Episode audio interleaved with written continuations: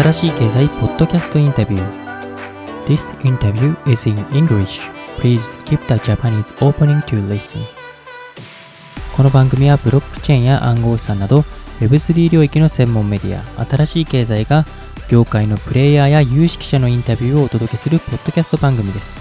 今回の新しい経済ポッドキャストインタビューでは、リップル CTO デイビッド・シュワーツ氏に出演いただきまして、なぜ黎明期である2010年代の初期にブロックチェーンを活用する必要があると考えたのか、リップルを開発、運営していこうと考えたきっかけ、企業の財務諸表作成報告プロセスの変化、中央集権型と分散型プロジェクトのメリットやデメリット、アメリカ経済の動向、グローバルでの規制の方針など技術的な話からマクロ経済に至るまでたくさん語っていただきました。なお、インタビューは、現当社新しい経済編集部の私、武田が務めました。このインタビューは英語になっております。後日、新しい経済にて翻訳版の日本語記事も公開させていただく予定です。なお、この番組は一般的な情報の提供のみを目的として配信しているものであり、いかなる暗号資産、有価証券等、その他のデジタルアセットの取得を勧誘するものではありません。また、当社及び出演者による投資助言を目的としたものではありません。暗号資産投資、その他投資にはリスクが伴います。投資を行う際はリスクを承知の上、ご自身の判断で行っていただくようお願い申し上げます。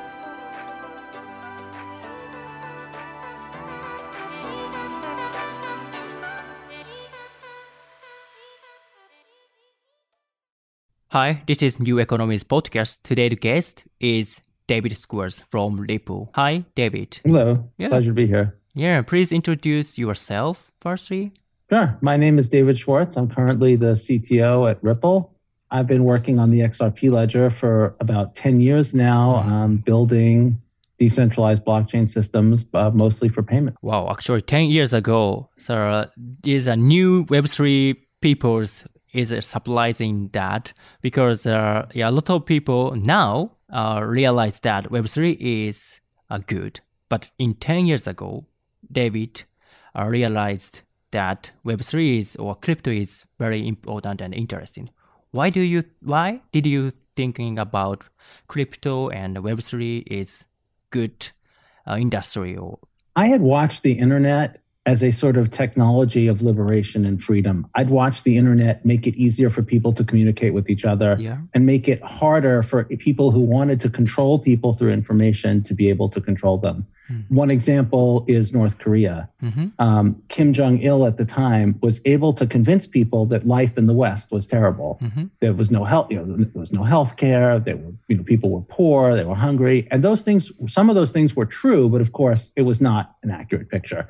And the internet helped to sort of weaken fascism and weaken this sort of information control by making information flow freely. Mm. And I saw the control of the flow of money as a tool also of liberation or or enslavement.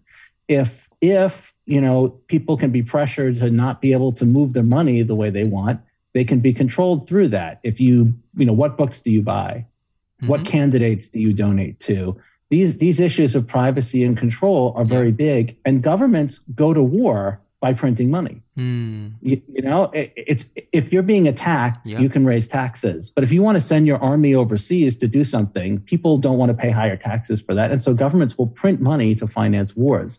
And this idea that we could have a more a better control over our own finances and the way money is used, like at an individual level, was very important to me. And I saw Bitcoin as a tool as a tool of liberation as a tool to deal with things like hyperinflation where you know currency becomes worthless and as a way to foster individual privacy.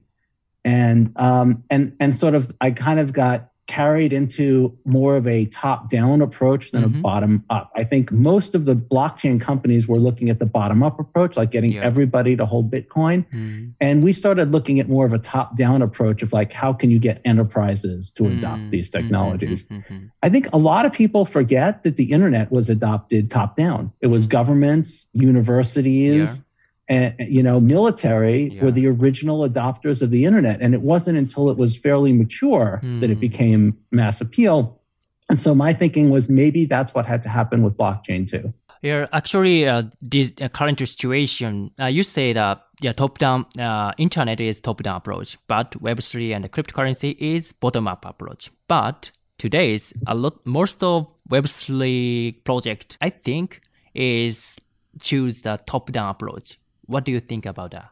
I think it's very hard to tell. It, it, it, looking forward to the future, it's very hard to tell what's going to work. And I think the two approaches work well together. Yeah. Institutional adoption creates technology. It creates, in the case of cryptocurrency, liquidity and volumes. And that enables bottom up, and bottom up sort of builds infrastructure. You have to have a target market, mm. right? Like if people didn't have internet access and didn't have smartphones, you couldn't build Twitter. Mm. So you kind of, I think you kind of need both. And yeah. I think what's happened is Ripple, along with other companies in the space, have switched their focus maybe between. But I think most people realize that like if if this thing is going to catch on, eventually it will catch on both ways. And so you can sort of mm-hmm. work on both. I think today Ripple is sort of focused on both, and the rest mm. of the hmm. ecosystem is mostly focused on bottom up. Yeah. Okay, I understand. So you say that Ripple's okay. Uh, please tell me your Ripple's ideas. Uh, what when did you uh, in, interested and involved in Ripple? I got started on what we now call the XRP ledger and what we also became like the company Ripple in November of 2011. Mm-hmm. And the very first idea was around interoperability. Mm-hmm. At the time, Bitcoin was basically the only game in town and a couple of clones. Mm-hmm.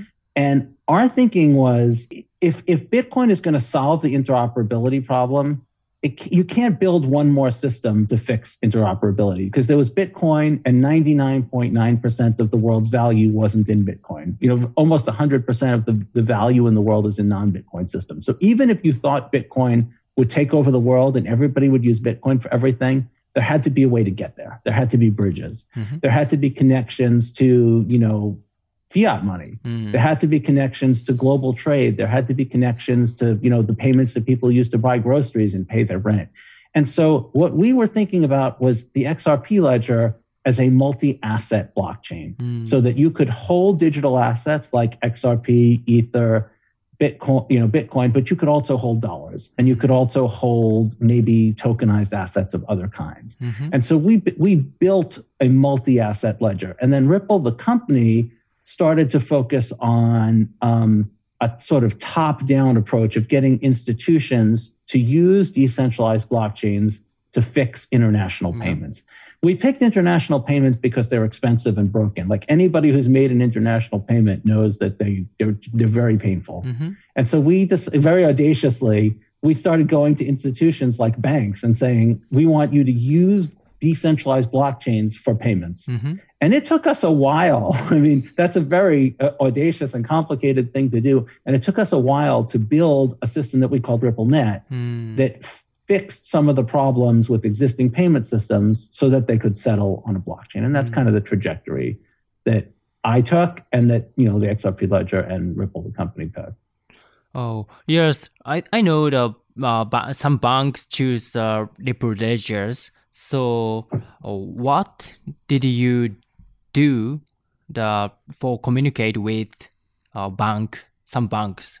Because uh, 2014 and 2015, uh, banks, it is for difficult for banks to understand the blockchain.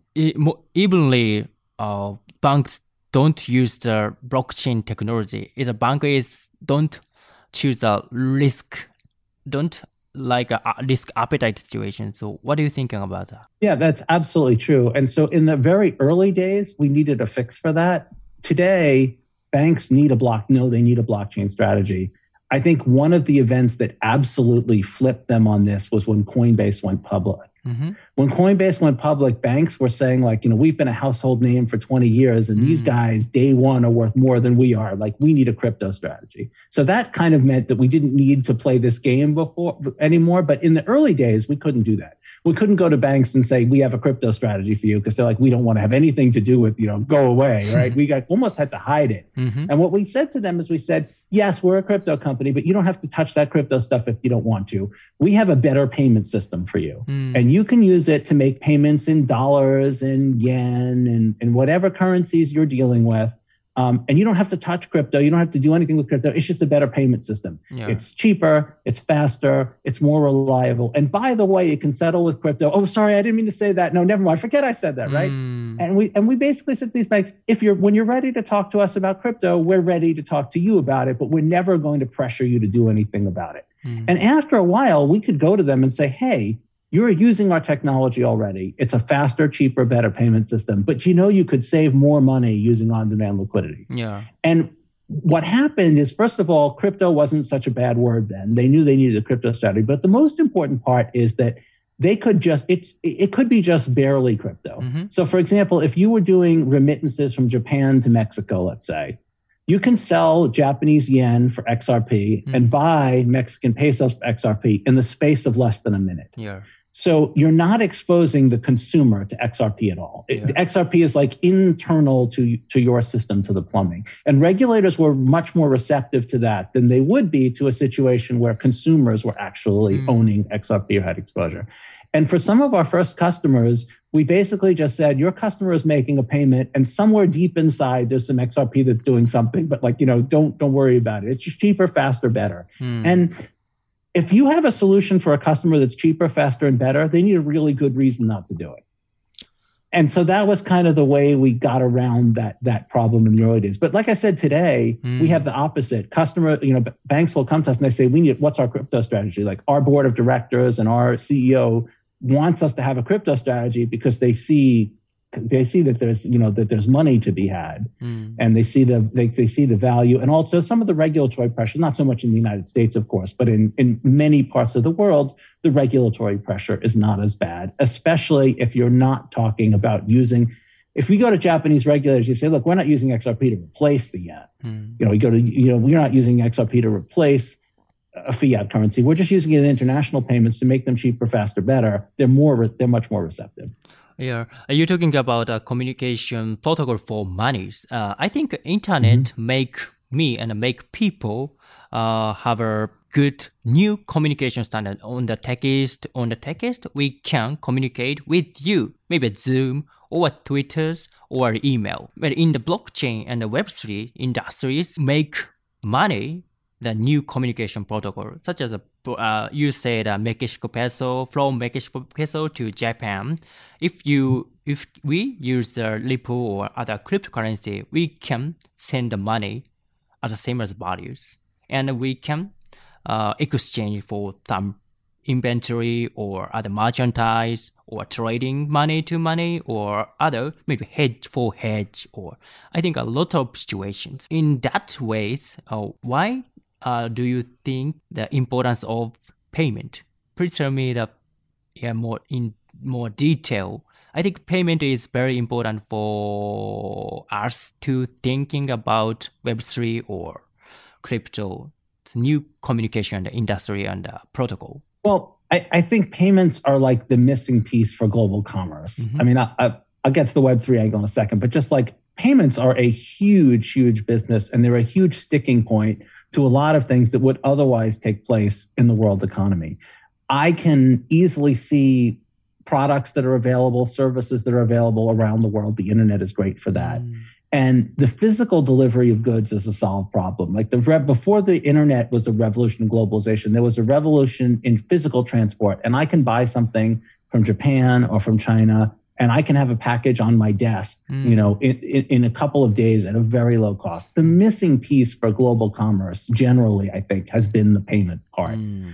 If you're trying to start a business and you're in Africa and you want to buy, you know, advertising on a web page or you want to get paid for your streaming content, this is this is a huge unsolved problem that cryptocurrency seems like it's perfectly suitable to solve. Mm. Now, on the Web three side, um, one of the problems with um, not ha- if you think about like what does a social media company do they keep your feed free of like worthless garbage mm-hmm. if you imagine that if imagine if you and i want to have a civilized conversation but anybody who wants to can just shout random stuff at us while we're trying to talk our conversation would be easily disrupted mm-hmm. but if there was a cost even a small cost associated with interjecting in the conversation such that you would forfeit some small amount of money mm-hmm. that's how you solve uh, problems like spam email. The problem with spam email is even if one in a thousand spam emails make money, they're so cheap to send. Mm. The problem with spam telephone calls, robocalls, they're so cheap to make. Even if not many of them work, even if you need thousands of them to, to, to be disruptive, mm. if the cost is zero, then you can produce millions of them. Mm. If there's some small cost associated with being a jerk, with being disruptive,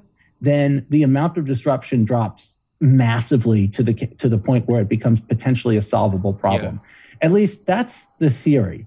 If you're going to have social media without social media companies, there has to be some mechanism to keep the garbage out. It mm. can't be that I have to police my feed for you know millions of offensive messages to find the five interesting ones. That that doesn't. I'm not going to do that. I don't have the patience for that, nor does anybody else. So you need some coarse filtering mechanism. And even a very small cost can do that. You know, I was involved in the mid 90s. I'm, I'm, an old guy. Like when, when, when email spam 1st mm became a problem in the mid 90s, one of the first suggestions was, well, what if it cost you a tenth of a penny to send an email? Mm. Or what if it cost you nothing to send an email, but if the recipient thought your me- email was annoying, it would mm. cost you a penny? Like they could push a button, I don't like this email, and it would cost you a penny spam would go away. Yeah. The only reason why that system couldn't be adopted is because a penny makes a lot of sense in the United States. Mm. But how do German people pay a penny? Mm. How do Chinese people pay a penny? How do yeah. like you need some sort of a universal currency to make mm. it work, and that didn't exist. Mm-hmm. We have that now, oh. right? Cryptocurrencies yes, right. are those universal currency. So, so we could maybe, maybe hmm. solve that sort of annoying problem, the problem of people who want to be annoying mm-hmm. with some universal currency. That's the thinking, and that's a payment. Oh, thank you. Uh, I, I, I have a question about for years about uh, issue of um, current issue of payment and uh, fraud. You said of spam in the email. Mm-hmm. I want to uh, protect from spam. In this situation, a lot of scammers uh, uh, scammers is participant participate in these industries. So, yeah. firstly, uh, I I want to ask you the issue of big issue of payment. For for example, if payment participant, seller, buyers, and merchandise, I think a lot of some companies um, participate in this industry for payment. Uh, uh, make a new opportunity for merchandise because now merchandise don't have a, a new interest opportunities. What are you thinking about uh, merchandise issues for payment?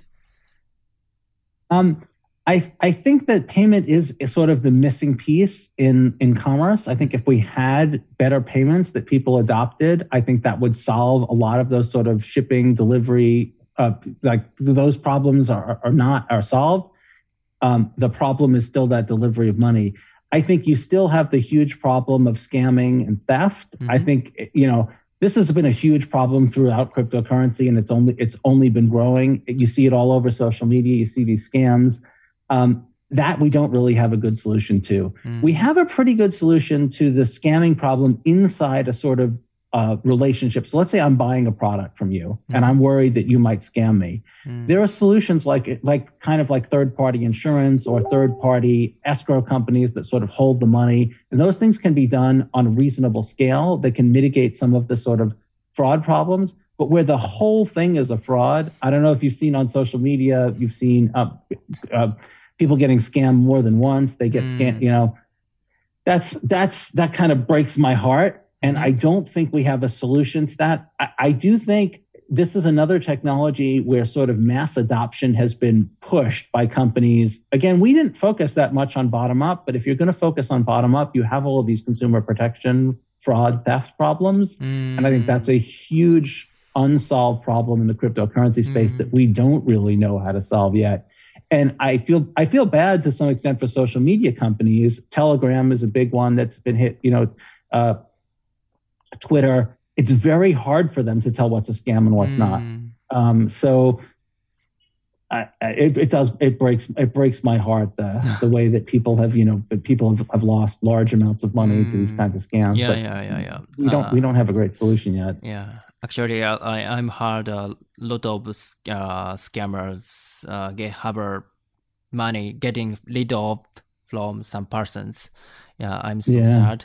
Uh, for yeah, actually, it's uh, some crypto in crypto company and fintech company want to know that want to protect the fraud. So, what are you thinking about protection tool in terms of technical terms?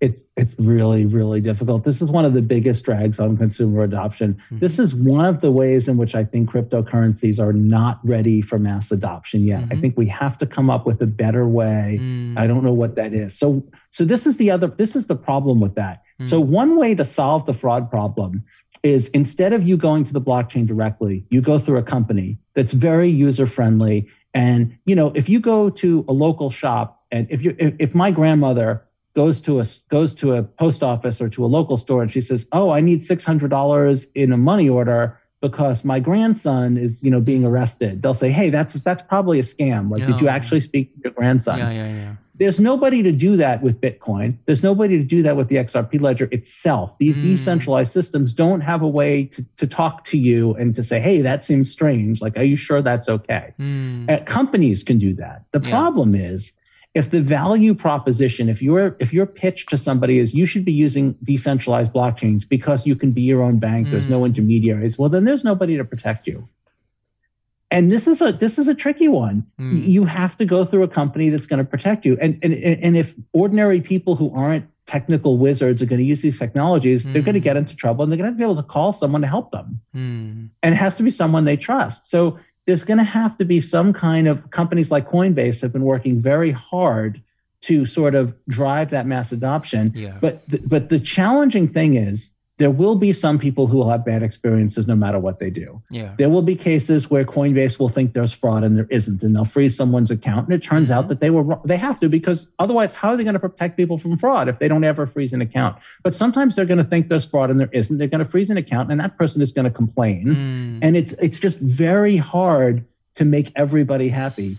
And yeah. so you'll I've seen legitimate companies get painted as scams because they're doing their best to solve an almost mm. unsolvable problem. And I'm glad I'm not in that business. You know, Ripple doesn't have retail customers. I'm not, I don't have to solve that problem. Yeah. But unfortunately, like the industry has to come up with a solution to that problem, or we're not going to have any, no, but there aren't going to be any customers in the cryptocurrency space. And it's, it's hard because if your solution is build a company that solves that problem for the users, but then they're not using the decentralized technologies directly mm. and they mm. lose a lot of the benefits. Yeah. So I, I don't have a, I think that's the biggest drag on mass adoption and I hope that people, you know, working on that problem and maybe people smarter than me can come mm. up with, you know, mm. good solutions. But until we do that, you know, your grandmother is not going to be, unless your grandmother is an engineer, you know, unless she mm-hmm. knows cryptography, she's, it's going to, it's going to stay for, you know, power users. I remember in the early days of the internet, mm-hmm. um, you, you, modems were $300 you know they were very expensive you needed to like edit a dos batch file with tcp/ip settings you had to find an internet service provider and, and they would mail you a floppy disk, you know, and, and, and internet didn't get mass adoption until it became pushing a button. You know, in the old days of cars, you had to be your own mechanic. Copying machines at one point, you know, they were always breaking. Like if you're gonna, you have to fix those problems. Users have to have great experience, or there won't be users.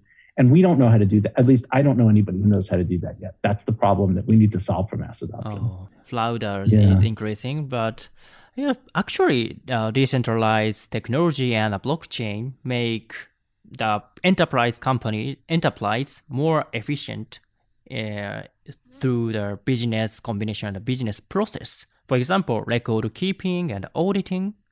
So I want to change the terms from consumer to enterprise solution for finance record keeping or yeah, finance reporting for income statement or balance sheet.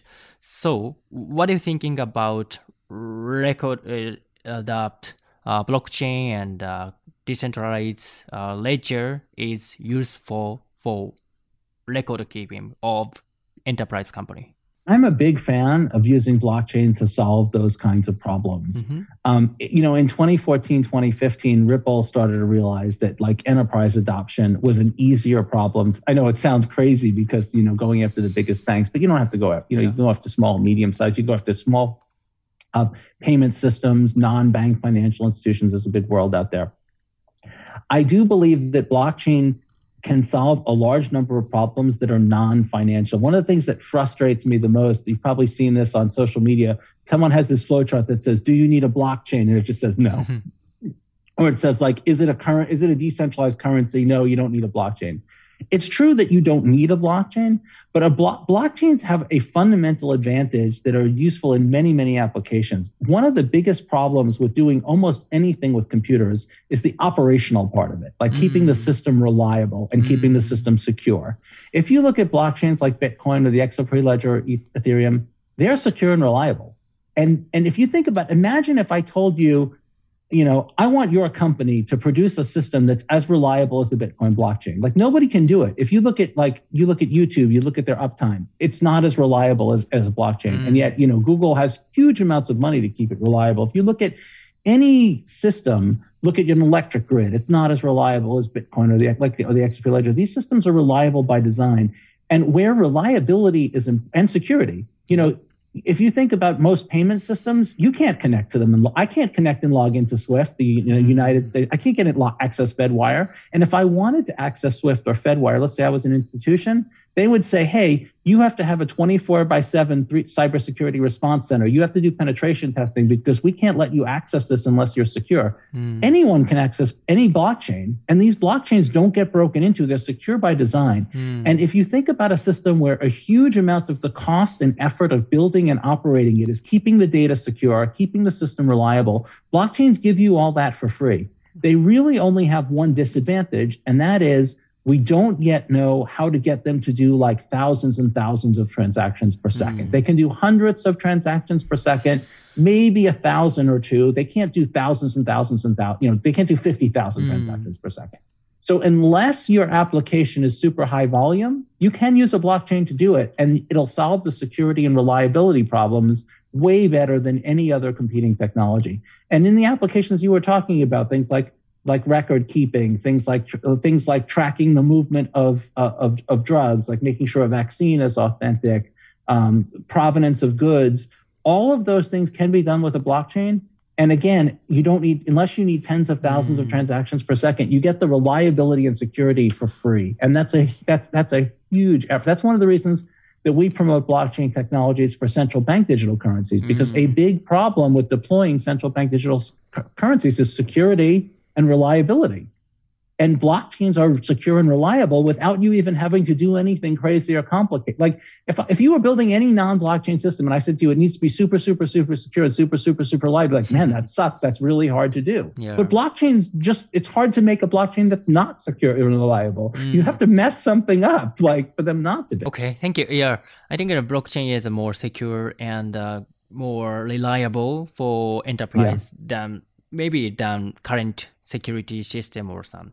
So I think in 10, in five years or 10 years, a lot of company uh, choose the blockchain infrastructure and have some tokens like uh, Bitcoin, Ethereum, Ripple. Of course, uh, issuer like uh, Coinbase. So issuer must be presentation of uh, account for some tokens on the balance sheet or income statement and have to be audit, audited by some mm-hmm. auditors. What are you thinking about that? Well, I think blockchains kind of make some of those things a lot easier because you have a sort of baseline of information that is unfalsifiable and is mm-hmm. easily verifiable, and, and that helps. Um, for example, if you issue tokens on the XRP ledger, anybody can see the sum total of all of your obligations. Mm-hmm. So if you issue, let's say, a dollar denominated asset and you owe $23 million, anybody can look on the ledger and say, you owe $23 million. And then the auditors just have to make sure you have $23 million. Mm. What they don't have to do is they don't have to audit the obligation side of the ledger. And that's a very, that tends to be more difficult because you can hide up you can hide assets but then you have less assets and yeah. you, you fail the audit mm-hmm. if you hide obligations then you have fewer obligations and you can pass the audit so you have a negative proof problem you have to prove to the auditors that there do not exist any obligations that they don't know about and that's mm. a hard thing to prove so i think um, if you're issuing tokens on a ledger I think that greatly simplifies the auditing process mm-hmm. over, you know, and like, if you look at the people who are talking about Tether, we know how many dollars Tether is supposed to have. The mm-hmm. question is just whether they have it or not. Yeah. Right. We don't have to worry about does Tether owe money that we don't know about. That's not that that's not a problem. So I think it makes the auditing process simpler. These these companies could be more transparent than mm. you know than other companies are and this is not a new problem in the blockchain space if you look at mutual funds and exchange traded funds on stock markets they have the same problem right people give them lots of money and they say hey our net asset value is x amount of money yeah and you know and and people need to know that that money actually exists that, yes, that, yes, right yes. that you don't have uh, you know a, a ponzi scheme or other fraud mm. um, and and so this is not this is not a problem that's never been solved before. This is not a very complicated problem. The problem is just proving that you have the assets. Mm. Um, it's strange to me that companies have resisted the level of transparency. I think the biggest problem to issuing those types of tokens right now is that interest rates are so low. Mm. So if you had historically normal interest rates of say eight percent, I would love to hold on to people's money and issue tokens to them on a ledger because I would make it safe. And you know, if I can make eight percent safely on the money, yep. then I've got a great business model. Mm-hmm. What's happening right now is I can't. You can't make any money by holding money unless you invest it in something risky. And if you invest in things that are risky, sooner or later you're going to lose money. Mm. And and if you're if you've lost money, the logical thing to do tends to be to cover it up and sort of hope that you'll make it back later and no one will ever know, rather than having to sort of end your business. Yeah. So I would like to see businesses that issue stablecoins be regularly audited, um, mm. and I would like to see them be able to take less risk. Mm. Uh, the problem is just interest rates are virtually zero right now, and so it's hard to make money holding other people's money. Yes, uh, you say that yeah, transparency is very important for the business mm-hmm. and the enterprises uh, recording and reporting process of their balance sheet, uh, IS or BS. So, but privacy is uh, same as important for transparency. So, what are you thinking about the trans- privacy tech situation? Yeah, I mean that I this is this is sort of the paradox that we have of trying to balance privacy yeah. with security. Yes, yes. and it it's quite it, it's quite challenging.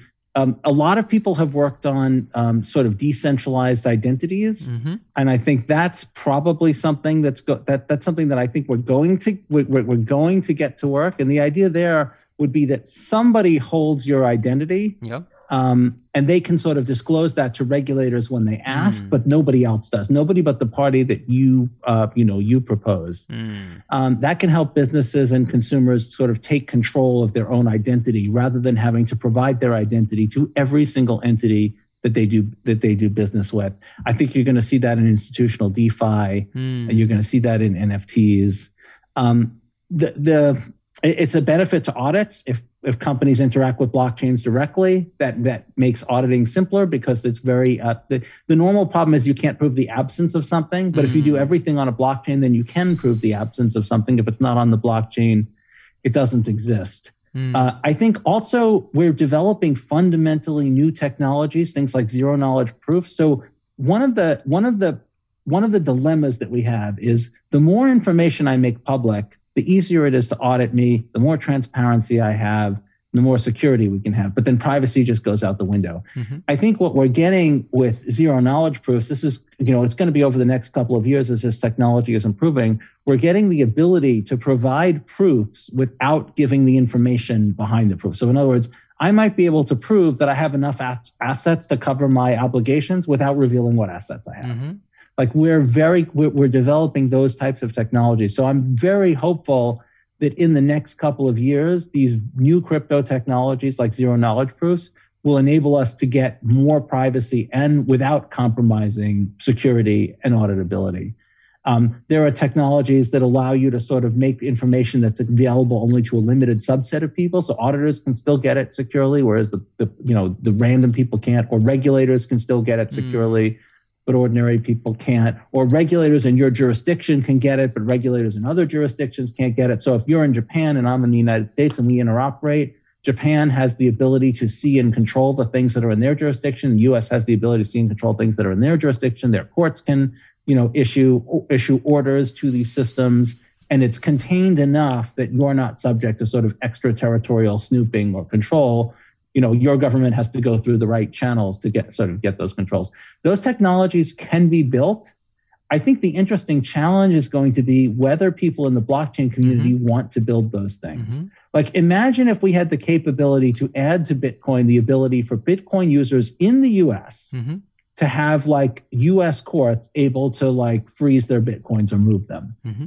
subject to court order is that a good thing or a bad is there a good you know like in any other industry it's like of course that's a good thing you're in the yeah. us like us courts can prevent you from being you know being robbed or mm. something but there's a very um, anti-authoritarian streak in crypto often for good reasons i mean against sometimes it's against authorities that are not you know not great authorities yeah know? so you know if you imagine like right now with the conflict between russia and ukraine yeah. like both sides could use crypto for good or for evil, right? Mm-hmm. Like Russia could use crypto to evade sanctions, or Russian nationals could use crypto to prevent the government from having as much control over their finances. And which side you think is good and which side is evil depends yeah. on where you are in the conflict. But like you could imagine, you know, it, in other examples where where you can evade evil controls, but you also can evade good controls. Technologies are very morally neutral, right? Yeah. Like nuclear nuclear technology gave us nuclear power and also nuclear bombs. And even nuclear bombs can be used defensively or they can be used to prevent to invade your neighbors with impunity. Like you the technology it's weird that in these decentralized systems, like the community is making these decisions about what kind of controls governments will have over the system. Yeah. And I think that's a, a microcosm of what's going on in our society. Like if you look at what happened, Elon Musk, mm-hmm. he's a he's an individual. He's not a government, right? He's an individual he brought internet he brought internet access to Ukraine and even like the Russian government can't you know can't stop it. Yeah. And we we live in this strange world. You know, uh, Twitter Jack Jack Dorsey cut the president of the United States off Twitter, which mm-hmm. like significantly hampered his ability to talk. That's a, that's a that's a, a person. That's an that's not a government. That's not yeah. a power structure. Right? Mm. That's a person. Yeah. Who, eh, we live in this society where like individuals can make decisions that previously like mm. governments would have to make that have mm. tremendous ramifications. And these weird little decentralized groups that are working on these technologies for blockchains are going to be deciding what kind of controls governments have over yeah, those yeah, systems. Yeah, it's quite weird. Yeah, I, I, agree with your opinion. Yes, uh, actually, uh, ultimately, uh, I think technology is good or bad for whether the. I think keyword is integrity for government and persons, maybe DAOs for companies. So integrity is a very important word, I think, for Web3s. So yeah, you say you example you get an example of Elon Musk for Ukraine's the uh, new internet opportunity to have an internet during wars, and Ukraine's president used uh, Twitter for other countries, person or donations. So yeah, yeah now. Okay, yes, I, I think the donation is like a financial new and like a financial scheme. So yes, token and uh, token is will be used uh, by more global finance opportunities. What you thinking the global opportunities for finance? So if Japanese and US or South Koreans and other countries issue the token, the project have an opportunity to finance for all over the world. What are you thinking about that? Yeah, I think I think we do have an opportunity for like borderless finance, yes. which is something that we've never had before. Like the internet gave us borderless information, or at least somewhat so, like somewhat so, or more borderless. And I think we have the potential for borderless finance. Oh. A great example is Ukraine soliciting donations, mm. you know, from mm. around the world, which was previously something that you really couldn't do like if they wanted to solicit donations in the United States, they would need cooperation from the United States financial institutions, which ultimately means cooperation from the United States government. And the US government would have to make a difficult decision, yes mm. or no. What's interesting, this is this is one of the weird paradoxes. Sometimes it's best when you don't have the power to do something mm. because it's something you don't want to do, but you also don't want to publicly like have to not do it. So, like, let's say the United States wants Ukraine to be able to accept donations, mm. but in the absence of, of, of, of, cryptocurrency, they would have to specifically like enable it. They would have to say yes when they could say no. And that could be very provocative. In this case, they really can't say no. Mm. And that means that they don't have to say yes, which means that they're sort of able to stay able to stay out of this situation. And there's a lot of cases where the inability to act is actually to your advantage because it means you can't be pressured to act against your interests um, when you don't need to act in your interests. And it's a it's a very weird world that we live in in another way that that's what's like Ukraine's accepted donations from around the world. Mm. And there's nothing governments, governments, I guess, could say, hey, we don't want you to do this, mm. but they can't practically, eh, you know, exert much, much control over it. Mm. That's another one of those things that could be used for good or for evil. Mm. I think what you're also going to see is just like you'll you see a lot of countries in Africa who skip landlines. Like yeah. in the United States, we had landlines for a long time, and now they're going away. Very few, you know, they're they're almost dead, but they're still here. Like countries are going to skip landlines because they they built their technology after landlines were already no longer an interesting thing. I think you're going to see countries that are going to skip the sort of conventional financial system that all of the Western world built. Mm. And they're, they're instead, they're going to build these newer technologies from the beginning. I think they're going to have interesting advantages. Their payment systems are going to interoperate better, you know, and, the, and that's presenting a huge opportunity for, you know, companies in the United States, in Japan, in, in Europe to, to bring those technologies to these companies. Um, right now, like there are countries in Africa that have three mobile payment systems that don't interoperate. Mm-hmm. In the United States, um, like our three largest payment systems today don't interoperate, and two of them are owned by the same company, and you can't pay from one. Like there's no interoperability, almost doesn't it doesn't exist. Um, and so we're going to see like parts of the world are going to sort of just like they they built up their industry, just like they built up their information infrastructure, they're going to build up their financial infrastructure using these newer technologies. And that's going to bring tremendous opportunity both from the outside and from the inside mm. for these countries. It's it's it's it's super it's super exciting. It's just unfortunate to me that the United States has taken a sort of regulatory stance that has yeah. decreased the ability of US companies to participate and it's driving innovation in other places and i think there are you know other countries that have taken better stances and there are countries that have taken you know more mixed stances it, it, that's also another interesting you know thing to watch play out yeah, yeah. I thank you for yours. Uh, borderless finance is very good words for me and for pers- for mm-hmm. listeners. And uh, mm-hmm. so yes, actually, I have a question about borderless finance and the regulations. Uh, actually, mm-hmm. I I think, um, in my opinion, I want to be borderless regula- regula- regulations, more borderless regulation. Of course, but now Japan has regulation, U.S. has regulation, uh, England has own regulation, Canada has own regulation regulation is not borders now. So actually, yesterday's President uh, Biden's orders for digital assets. So what should I do for borderless regulation styles and protocol? What are you thinking about that? Yeah, it, it, it's really it's unfortunate. That's a little bit it's a little bit of a mess. I mean, Japan has been very focused on providing regulatory, cla- you know, yep. clarity. Um, other countries like the UAE and Singapore have been seeing like the advantage of these technologies. I think the biggest thing that's going that's going to eventually help. I don't know how much it's going to help in the U.S. because the U.S. the U.S. thinks we're almost, sometimes we think that we're the only country in the world and we can do whatever we want, and that's that's that's kind of unfortunate. But um, but um, but what's going to happen in other countries is they don't want to lose competitively. Like they don't want they don't want um, innovation to happen in other countries. We've tried to make the pitch to US regulators that in the early days of the internet, the United States embraced the internet. Mm-hmm. And that's why companies like Google and Amazon and Microsoft, you know, Apple, these are US companies. And had the US not embraced the internet, those companies would still exist. Mm. They just wouldn't be US companies. And the cryptocurrency presents that type of opportunity. I'm pretty encouraged by President Biden's recent executive order. I mean, like I can nitpick and everything, but I mean, I think one of the things that this proves is that at least the administration acknowledges that cryptocurrencies are a massive ecosystem growing and here to stay. I think it points out that the US recognizes its interest in promoting responsible innovation, equitable access to financial services, even in America, there are people who are underserved by the traditional banking system. Most people in the United States are kind of overbanked. We have mm-hmm. access to just like a ridiculous amount of financial services, but there are still a lot of people in the United States who are still underserved, particularly you know people who aren't who, who are poorer, uh, where it's just not economically viable to you know to serve them. There is a significant U.S. interest in ensuring that financial innovation is enjoyed equitably.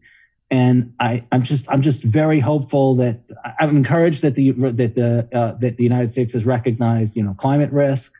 I'm encouraged that that, that, that it's getting this type of attention. I was worried it was going to be all negative. To be honest, I was worried that the government would come up with something that was almost completely negative. That basically, because there are certainly senators on the Democratic side who have mm. portrayed it as almost you know, exclusively a scam. For borderless regulation, though, there's going to have to be more international cooperation. I don't think the United States is gonna is that motive. I hope I'm wrong about this, but the United States typically, I honestly, I've heard regulators basically say we're going to do whatever we want, in the rest of the world and we'll have to follow along, which is not true. Mm-hmm. Definitely, you know, it's not it's not true. Mm. Uh, so maybe what I'm hoping is that sort of the rest of the other countries in the world will sort of cooperate. They've generally taken a uniform stance. Like the issue with security, with whether or not like major cryptocurrencies are securities, most of the rest of the world has decided that they're commodities or they're they're just they're just plain they're not securities. That the, you know the bigger issues have been resolved but it, it's just it, it, it's kind of it's kind of just annoying just to see companies that have tried to do the right thing mm. uh, who can't who can't get bank accounts because of regulatory risk. Mm, yeah, yeah, yeah, yeah.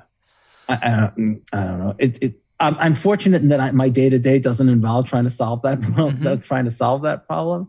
I just get to see the frustration of people who are trying to build mm. new things and interesting things who just they go to the regulators and they have a you know a rock solid case, and the regulators just have a sort of reflexive reaction. Oh, there's a cryptocurrency in there. No, we're just not going to do it. We're just not going to do it. We're just not interested in that. I just hope that people will realize that you're, you're, it's not going to go away, mm-hmm. right? You're just going to push it to another country, and you're going to lose out on opportunity. I don't know. I'm, I'm both encouraged and a little a little frustrated given you know how, how long it's been but at least there's more attention to it which is good when yeah. nobody was talking about it that was almost the worst thing mm. at least now like people have considered positions and they're open to persuasion to change them so i, I guess that's a good thing Oh yeah, thank you. Uh, I play and uh, I want to involve in the realize that and uh, involved in the borders regulation. Yeah, regulation is very important for Web three. Uh, Web three persons have, I think, have to get a same and a same chance for equally. So I think yesterday's, according to President Biden's orders, yeah, I think the U.S.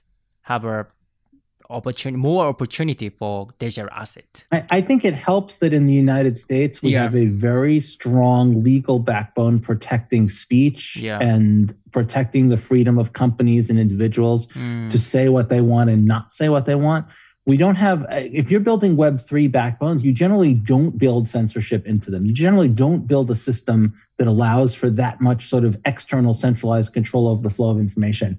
And that makes it hard to provide these kinds of services in other countries because other countries just won't allow them. Mm. if just if if they are if they're providing co- what what the government thinks is covid misinformation they just won't allow them if they're pro- allowing what the government thinks is hate speech they just won't allow them.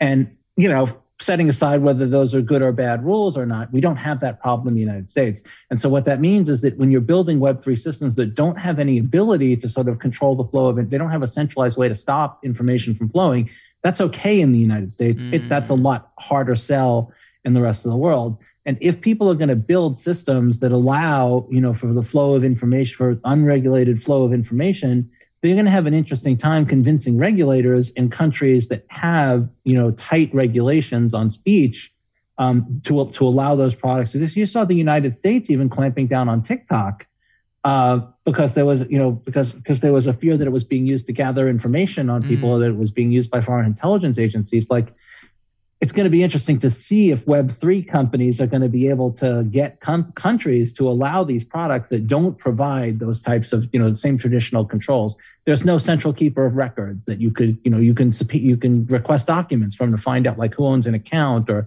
like there may not be any identities associated with information. Yeah. It's going to be interesting to see whether regulators are willing to tolerate mass communication from anonymous entities. Like theoretically, they've tolerated it before but they haven't had to deal with it happening on a regular basis, hundreds of thousands of times a day. It's one thing to tolerate something that happens only rarely and only in a small way, but mm. when it mm. starts to happen a lot all the time, then you want to start to pass laws to regulate and control it. And it's going to be interesting to see what what the, so we have we've had the regulatory battle ongoing for the financial side of crypto we may have new fronts in the regulatory battle on the information sharing hate speech, you know, um, COVID misinformation, harmful speech uh, on the Web3 front. We haven't had that regulatory battle yet, but we may. Yeah.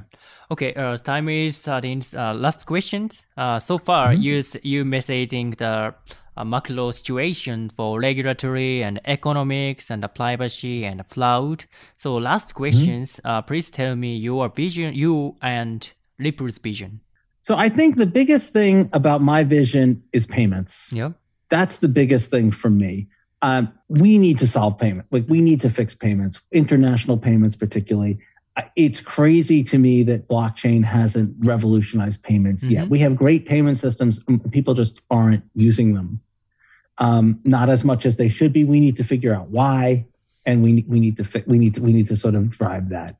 Um, the other thing is just I'm just super excited about the technological developments in the space with DeFi, mm-hmm. with NFTs, and particularly zero knowledge proofs, because that whole tr- problem, like one of the biggest pushbacks you get on blockchain systems is privacy. And figuring out better ways to sort of solve that privacy security angle, I think is going to be big. Um, from the Ripple side, Ripple is working on two sides. The RippleNet side of Ripple is working is an enterprise payment system. Mm. I think that I think we built a fantastic payment system. People call it Swift 2.0. It's based on modern like internet technologies. Like it's not based on technology from the 70s. It's got the security and reliability advantages of blockchain technologies and driving that to enterprises so that enterprises can make payments cheaper, faster, and better for their customers is important to us. The Ripple X side, it, it, we're focused on the XRP ledger and we're focused on um, you know other use cases for cryptocurrency and the sort of bottom up like mass adoption. Mm. Um, we made a big commitment to developing technologies for NFTs. We've seen other platforms that have had scaling issues and performance issues and have become very very high in cost or, or high in energy footprint. The XRP ledger is extremely fast and low cost, more energy efficient than proof of work chains, so that could drive NFT utility at scale. We've had a decentralized exchange since late 2012, 2013. We see a sort of tokenized future where people hold all different assets and move between them. That includes cryptocurrencies, fiat currencies, and who knows, like maybe even traditional security like assets mm. like shares in companies. I, if you want to hold gold, I love the idea that I could get paid in, you know, US dollars and it turns into gold. And then when I go to my local grocery store, I spend gold and, you know, this, this idea of asset freedom um, through a decentralized exchange, so there isn't um, a central operator. I think getting getting more getting closer to carbon neutrality. I think just the energy consumption is something that we're going to have to look at. We, we just can't just can't avoid that. Okay, thank you, thank you for joining sure. our podcast, David. Thank you for great answer and a great comment for the Web3 economy and Web3 community. Thank you for David. My pleasure. It's great to be here, Takeda-san. Yeah, thank you, David.